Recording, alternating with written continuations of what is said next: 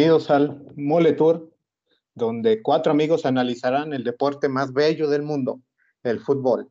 Estamos en una edición especial donde hablaremos de la selección mexicana con sus dos triunfos en los amistosos que lo colocan en, en el top 10 del ranking FIFA.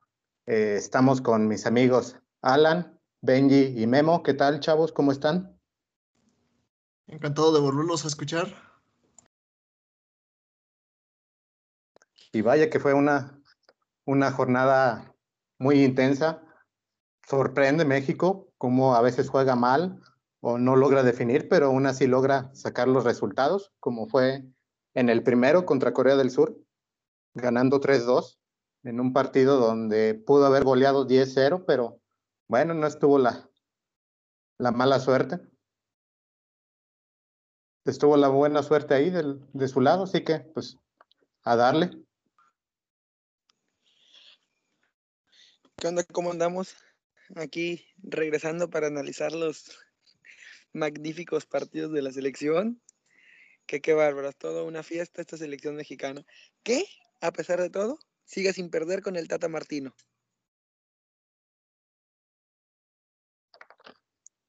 Sí, es increíble cómo lo ha sacado los resultados y, y pues va que vuela para, para Qatar y más que nada por la eliminatoria que, que va a ser con, CACAF, pues va a ser un rival muy, unos rivales muy, muy fáciles y pues ver si se consigue la, la Copa Oro también el próximo año. A repasar primero el partido de, de México contra Corea del Sur y me gustaría saber sus opiniones, qué piensan de México, qué le falta, qué, qué necesita este México para ser más, más contundente. Empezamos perdiendo con el portero. Concuerdo con eso, ¿eh? ¿Creen? ¿Creen de verdad que Hugo no, no merece el llamado a la selección? En el capítulo pasado yo le dije manos de mantequilla, así que. Así está la cosa. Sí, fue un, un 4-3-3, que es por lo regular lo más recurrente en los últimos años, no solo con el Tata, también con Osorio, y ver la alineación con, con Hugo González en la portería, Jesús Gallardo, Héctor Moreno, Salcedo y el Chaca Rodríguez en la defensa, Córdoba, Álvarez y Rodríguez en el medio campo y arriba el tridente del que todo México habla, Lozano, Jiménez y Corona. Y me gustaría preguntarles a, a ustedes si con Jiménez, el Tecatito y Corona eh, ven un ataque sólido para el Mundial? Yo creo que el ataque del Tecatito, el Chucky y Jiménez por el centro es espectacular. Veo un ataque muy sólido, solo creo que les falta empezar a coordinarse un poquito más como equipo. Individualmente, cada quien trae un juego de alto nivel, donde muestran en sus clubes semana con semana, son muy constantes están siendo muy constantes. Jiménez un monstruo dentro y fuera del área. Me impresiona a mí mucho cómo Jiménez creció su nivel futbolístico porque ya no solo es un rematador. Jiménez te genera, Jiménez se bota, Jiménez sabe jugar el balón. Y el Chucky, pues no se diga, desde Pachuca tuvo un bajón muy fuerte la temporada pasada cuando llega al Napoli y ahorita volvió a agarrar nivel, volvió a agarrar constancia y pues el Tecatito lleva jugando en el Porto espectacular dos, tres temporadas. No por nada fue uno de los mejores jugadores de la Liga de Portugal. Siento que es un ataque muy sólido, que se llega, van a llegar muy bien a Qatar si siguen jugando como están jugando. Y solo les falta conectarse en conjunto. Se generaron muchas jugadas en el partido contra Corea. Jugaron muy bien, faltó la definición. Para mí el ataque el ataque de la selección, pues, es lo, mejor que tiene, la, verdad. De ahí en fuera, eh, todos los demás quedan un poquito a desear. Si bien desarrollan un buen, juego de conjunto o individual en sus clubes, con la selección se nota claramente que no dan el ancho para estar jugando con la selección. Y este partido lo demostró. Las facilidades que presta México en ciertas zonas del campo es como, es una, es una señal de alerta que debe tener en cuenta el Tata Martino en sus próximas convocatorias. si es que quiere llegar con un mejor cuadro para todas las competencias que se le vienen a la selección. No sé qué, qué opinan los demás, pero siento que se deben reforzar otras líneas y el ataque, el ataque es intocable en este momento. Yo creo que, como bien lo comentan ustedes, lo más fuerte de México ahorita es el ataque con ese tridente que creo que a todos nos, ilusiona pero como dicen, la defensa de México ha dejado mucho que desear, por más centrales que intenta probar el Tata Martino, Moreno, Araujo, Salcedo, en su momento Romo, Álvarez, creo que todavía ahí no le, no le haya la fórmula. Yo, yo veo que la línea más débil de México no es la, no hubo medio campo. En el partido contra Corea no hubo medio campo y en el partido contra Japón menos. Este, Edson Álvarez es muy buen jugador, pero desde mi punto de vista, él es central nato y que juega otra posición, que la intenta, sí, pero no llena lo que veníamos acostumbrados de un Héctor Herrera, de un Andrés Guardado, que podían jugar esa posición y se veía un cuadro más seguro. Yo siento que ahí pudo haber metido a Charlie Rodríguez como contención y haber aventado otros, otro extremo, alguien por otro lado. Pero Edson Álvarez no termina de convencer, estuvo muy perdido, no se encontró en el campo y la selección lo pagó.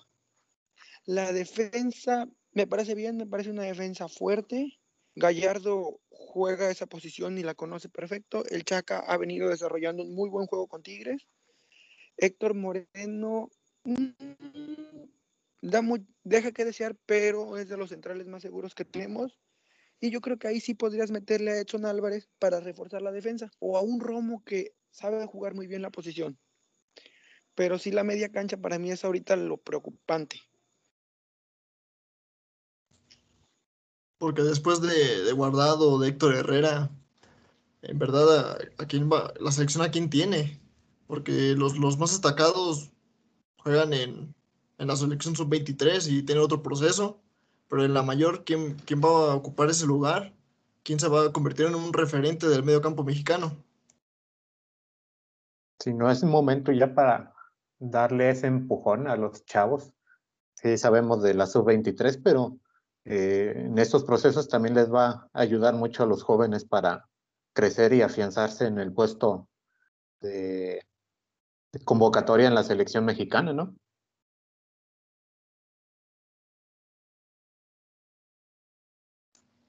De momento la prioridad van a ser los Juegos Olímpicos con los sub-23, pero de ahí en fuera la siguiente competición que se viene para la selección mayor es la de, juego, la de los Juegos de la Copa Oro, un torneo molero, y de ahí en fuera seguir con las eliminatorias del hexagonal final. No creo que no podemos. No, ya no se puede experimentar en ese momento. Ya no podemos decirle molero a la Copa Oro porque siempre termina decepcionando de una u otra manera la selección si mexicana. No se gana con ayuda, si no se gana con ayuda arbitral o con cosas así.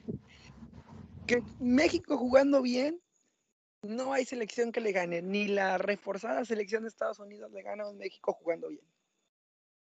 Eh... Hecho, esto moneda al aire y nos vemos de aquí a la eliminatoria para que vean que México no va a perder y va a pasar caminando y la Copa ahora se la va a llevar sin ningún problema. Ahí está, puesto sobre la mesa. Si, si Estados Unidos o Jamaica o Costa Rica no dan la sorpresa, México campeón. Pues no es tanto que den ellos sorpresa, es que la selección mexicana baja mucho de nivel y, le termina costando esos partidos, ya estamos acostumbrados a eso, así que pues no sé qué esperar de esta selección, que bueno, al menos el, por el momento lo está haciendo de buena manera. Yo la pongo. Desde hoy a que México no pierde ni en la eliminatoria mundialista ni en la Copa Oro. Pienso que hablando de la actualidad de, de, las elecciones de CONCACAF, creo que México es de las más regulares y también siento que no, no va a tener ningún problema para, para ganar la Copa Oro y avanzar eh, para de cara al Mundial. La suerte ha estado de su lado de la selección mexicana. Recordemos cómo le estaba dando el baile Japón en el primer tiempo y cómo eh, con una mala suerte iban perdiendo contra Corea del, Sur. Así que por lo menos la suerte le ha, leído a su favor en, en estos dos últimos partidos y en el año, ganándole también a Holanda y a Guatemala y ver cómo eh, resuelve la eliminatoria el, próximo año y, y, la Copa Oro. Recordemos que el Mundial de Qatar no se juega hasta diciembre del 2022, así que prácticamente le quedan dos años completos a la selección para ver qué jugadores son los que eh, necesitan ir a ese torneo de, de calificar al mundial y, y ver qué, qué plantilla es la correcta para ir a un mundial. Yo creo que una base muy importante para la plantilla que va a ir a, a Qatar 2022 es la que va a jugar Juegos Olímpicos. Siento que hay mucha calidad de gente en la sub-23 que ya debería o ya tendría que estar jugando en selección mayor, que sí ahorita le van a dar prioridad al proceso al proceso olímpico y creo que si a México le va bien en los olímpicos y en la este tiene una muy buena base para Qatar. Hay mm. gente que juega muy bien, desde mi gusto yo creo que por ejemplo delanteros Alexis Vega viene volviéndose un jugador regular, en selección ha mostrado, se ha mostrado bien. Y así podríamos mencionar varios de la sub-23 que traen buen nivel para estar jugando ya en una selección mayor y que deberían estar jugando en una selección mayor ya.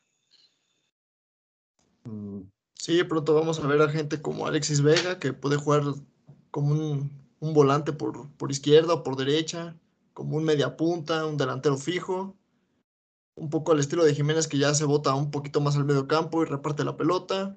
Gente como Cristian Calderón, que viene sorprendiendo desde que estaba en Necaxa. También Fernando Beltrán, que a mi consideración podría ser el nuevo referente del medio campo en la selección, si es que el tiempo así lo permite. Primero que se afiance con la titularidad en Chivas, porque con Bucetich nomás no, no juega. El nene Beltrán. Hijo eso. Venía jugando bien y lo sentaron bien gacho en Chivas. Nada más que no se deben de confiar con los olímpicos porque el, recuerden que en Río del 2016 tenían a Pizarro, al Chucky, a Oribe, a Talavera y les fue terrible. Y en el Mundial Sub-20 también les fue de la patada, así que no, no se deben de confiar mucho con esta selección Sub-23 porque de, repente dan unas sorpresas. Pero bueno, tienen buenos jugadores, nada más que mientras se acoplen correctamente, bienvenidos a la selección.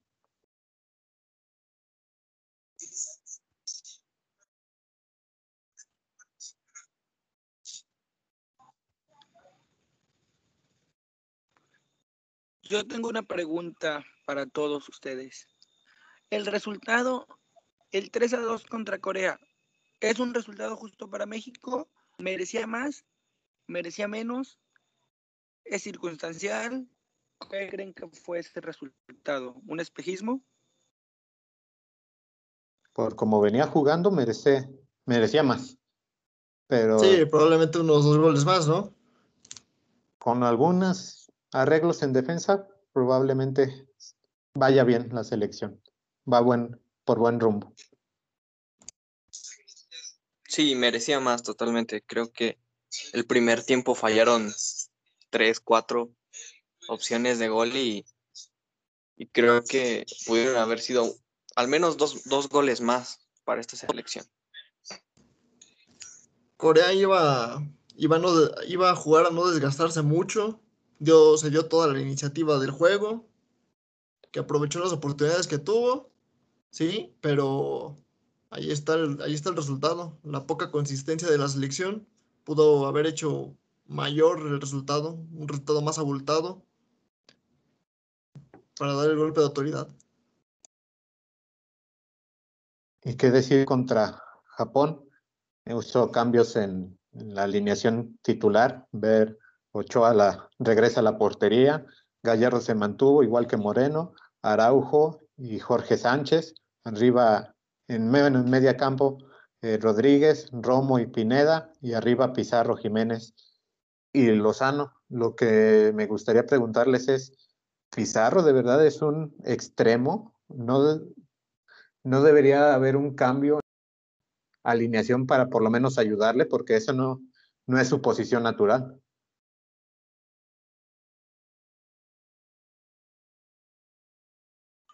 Es que Pizarro es un jugador que en realidad tiene una posición. O sea, lo hemos visto jugar en muchas partes del campo y la verdad Pizarro, bueno, a mi gusto no me termina de convencer y no termina de explotar eso que se supone que podía jugar. Es un comodín para, para el Tata. Desde mi punto de vista es un jugador que te puede jugar relativamente bien cualquier posición del medio campo para arriba, pero no es un jugador que termine de mostrar lo que tanto se hablaba de él. Creo que a Pizarro lo que más le afecta es jugar en la MLS, donde si bien las defensas de, esos equipos allá no son lo, más fuerte, sino el ataque, termina siendo la, la realidad de la selección. Cuando te enfrentas a un buen rival, ya lo vimos también los partidos amistosos contra Argelia, pues ahí se vio claramente el, el bajo nivel que tiene, que tiene este jugador, que ya no ha sido el mismo desde que, desde que salió a Monterrey.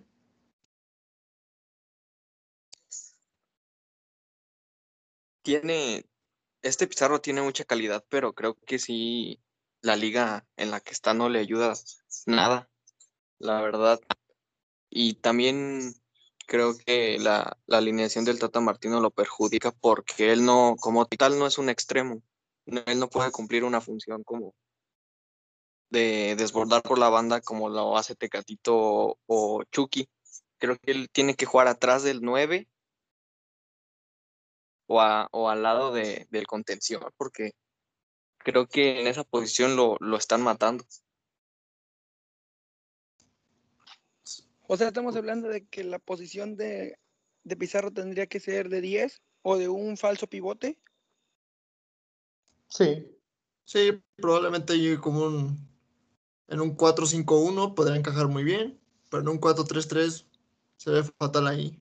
Igual lo mismo que le pasó a Córdoba. No llegan a comprarse el mismo sistema de, juego. Están perdidos en la selección. Sí, a Córdoba es medio por izquierda, casi casi lo pone de contención. No, no va a ser la misma, eh, la misma cuenta, no va a tener la misma el mismo potencial que tiene cuando juega como medio por izquierda. Y aquí lo que sorprende es que Ochoa no jugó los dos partidos cuando era el titularazo del, del Tata. Esto quiere decir que bajó el nivel de Ochoa, que va a haber una competencia con Talavera, o nada más fue por simple estrategia y eh, para las Copa Oro y las eliminatorias va a ser el titular es, esencial de, del Tata.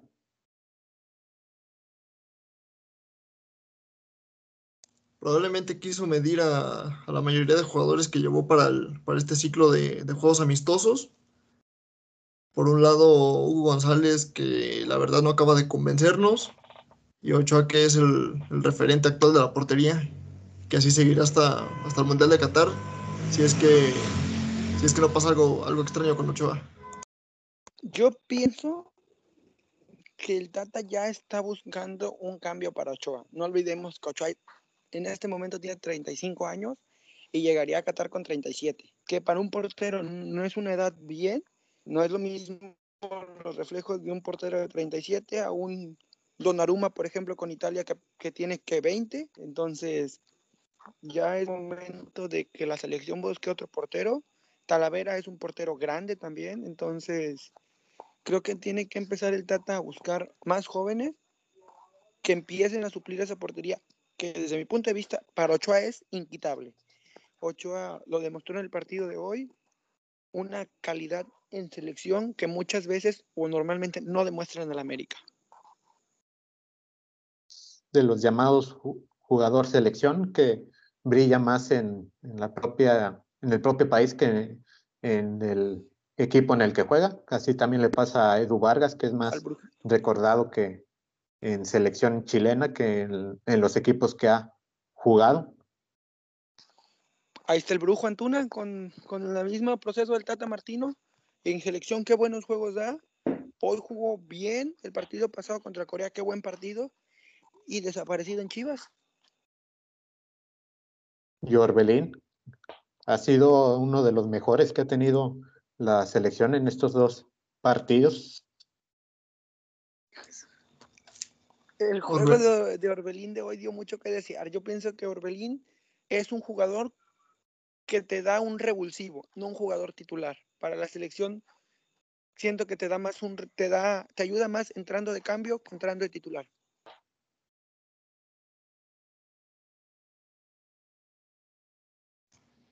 Sí, probablemente sí se le vio a Orbelín el, un poco de bajón de juego. Y como dice Memo, la verdad, si a Orbelín lo metes en el segundo tiempo, te puede resolver el partido en dos o tres jugadas. ¿Ustedes llamarían a alguien? O sea, ¿quién quitarían de esta selección que, estuvo en estos eh, juegos y, y, a quién meterían? Bueno, creo que todos estaríamos de acuerdo que con Talavera, pero eh, ¿hay algún otro jugador que meterían en, este, en estos 23? Por posición. A mí me llama el corazón. Ah, ya vas a empezar. Sí, a mí me llama el corazón. Y yo creo que por como cierra el torneo y porque es el portero con más atajadas en las jornadas llevadas a cabo de la Liga MX, le daría una oportunidad a Arteaga de calarse, porque son partidos que no te llevan a nada, que no sirven de nada más que para ver jugadores. Y si queremos renovar nuestra selección con una selección más jóvenes, hay que empezar a ver porteros jóvenes. Y Arteaga es uno de los porteros más jóvenes titulares en la liga y que ha demostrado buen nivel. Acevedo, que ha demostrado Acevedo. buen nivel. Sí, Arteaga, hoy yo ya cambiando. Es que también la otra posición era checar a Arteaga en lugar de Jorge Sánchez.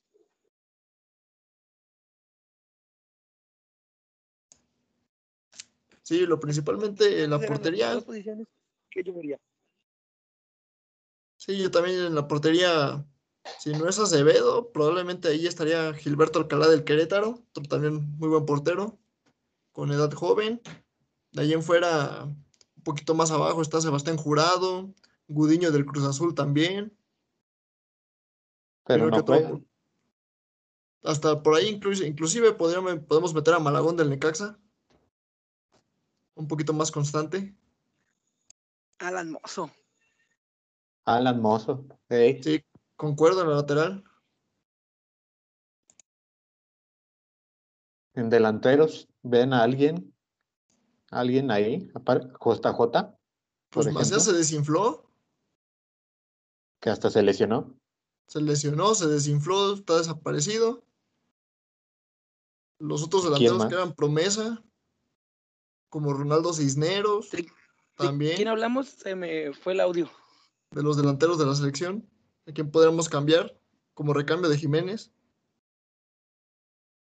Porque es Henry Martin, JJ, porque no creo que el Chicharo ya vuelva a ser convocable. Pues ya estas vamos, hasta metemos a Ormeño, ¿no creen? no, ya es de Perú, ya nos lo quitaron, así que. Pero pues en una de esas va, va con buena racha, así que bueno, yo sí le daría una mini oportunidad en un amistoso contra Guatemala o Belice, de esos que, que hay al año. De eso cuando te permite llevar jugadores de la Liga MX. Sí, porque delanteros, pues no, no hay tanta variedad, que de hecho si lo analizamos bien, no hay tanta variedad para, para la selección mexicana, pero los jugadores que están ahorita lo están haciendo bien, es, parece que están yendo a su pico de jugabilidad, como lo es el Chucky Lozano, eh, Jiménez, el Tecatito, y ver si vuelve a sumar minutos Herrera y Guardado, veremos si logra llegar bien a, a, al Mundial y si alguien se lesiona, sí sería una preocupación muy fuerte encontrar quién sería ese recambio, más que nada en contenciones y, y defensas. Pero bueno, viendo cómo lo está haciendo, como lo están haciendo otras selecciones, el recambio les está costando bastante como a selecciones de Alemania, de Chile, de Colombia, pero por el momento México va de buena manera, ahorita está en el lugar 9, si no me equivoco, a no ser que pierda Argentina, que no creo, va ganando 2-0 en este momento, y piensa en, en lograr estar en el bombo 1 en el Mundial si logra calificar, que eso sería de una gran ayuda, mientras no le pase lo que pasó en 2006 cuando eran cabeza de series y aún así hicieron un torneo desastroso. Y aquí mi pregunta es, ¿qué esperar para el 2021 del Tri? Eh, ¿Que siga ganando? ¿Que vaya a encontrar algún problema en CONCACAF? ¿O que logre hacer un, un año extraordinario como en el 2011 y 2012 que ganaron Copa Oro eh, y medalla olímpica? Lo principal es que no se lesionen Héctor Herrera ni Guardado, porque de allá en fuera la media cancha no tiene, no tiene recambio. Bueno, yo tengo una duda, cambiando un poco el tema rápidamente y radicalmente. ¿Y las confederaciones? Mm, pues. Creo que ya se murió el torneo, ¿no creen? ¿Cuándo se va a jugar? ¿O no se va a jugar? Pues como se aplazó todo, a lo mejor y se juega a principios del 2022. ¿Creen que México llega a confederaciones? Sí. Sí, no. yo creo que sí. Aquí el problema es ver si se juega por cómo se ha aplazado Copa América y la Euro, pero si se logra jugar como va a ser el Mundial de Clubes en principios de febrero, pues sería un buen, una muy buena prueba para definir el nivel a nivel mundial de, de México y no solo en amistosos.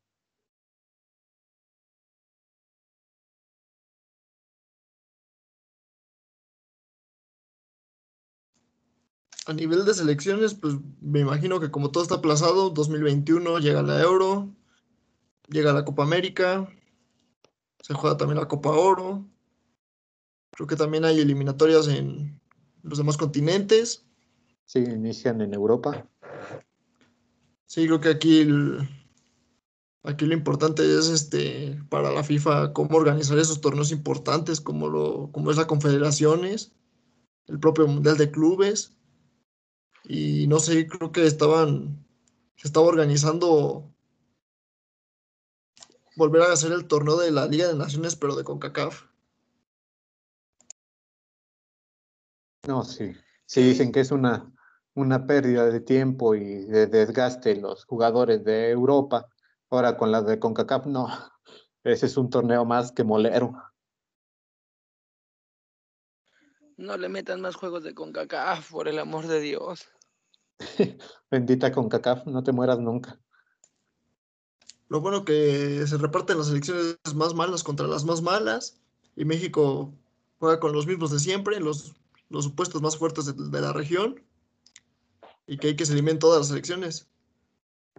Pasa lo mismo igual que en la Copa de Campeones de la CONCACAF y la Liga de CONCACAF. me gustaría dar un mini análisis porque vimos que Estados Unidos goleó eh, a Panamá Así que ustedes me pueden decir si mm, no es de temblar porque México también ha ganado a, selecciones fuertes, pero ya es para darle una pequeña observación a, Estados Unidos o no hay que preocuparse al 100% todavía. Yo solo responderé con jugo contra Panamá. ¿Quién trae Panamá ahorita que, que digas, uy, puede jugar bien? Nadie. pues a Panamá también ya le está costando el recambio generacional. Es una selección un poco mayor.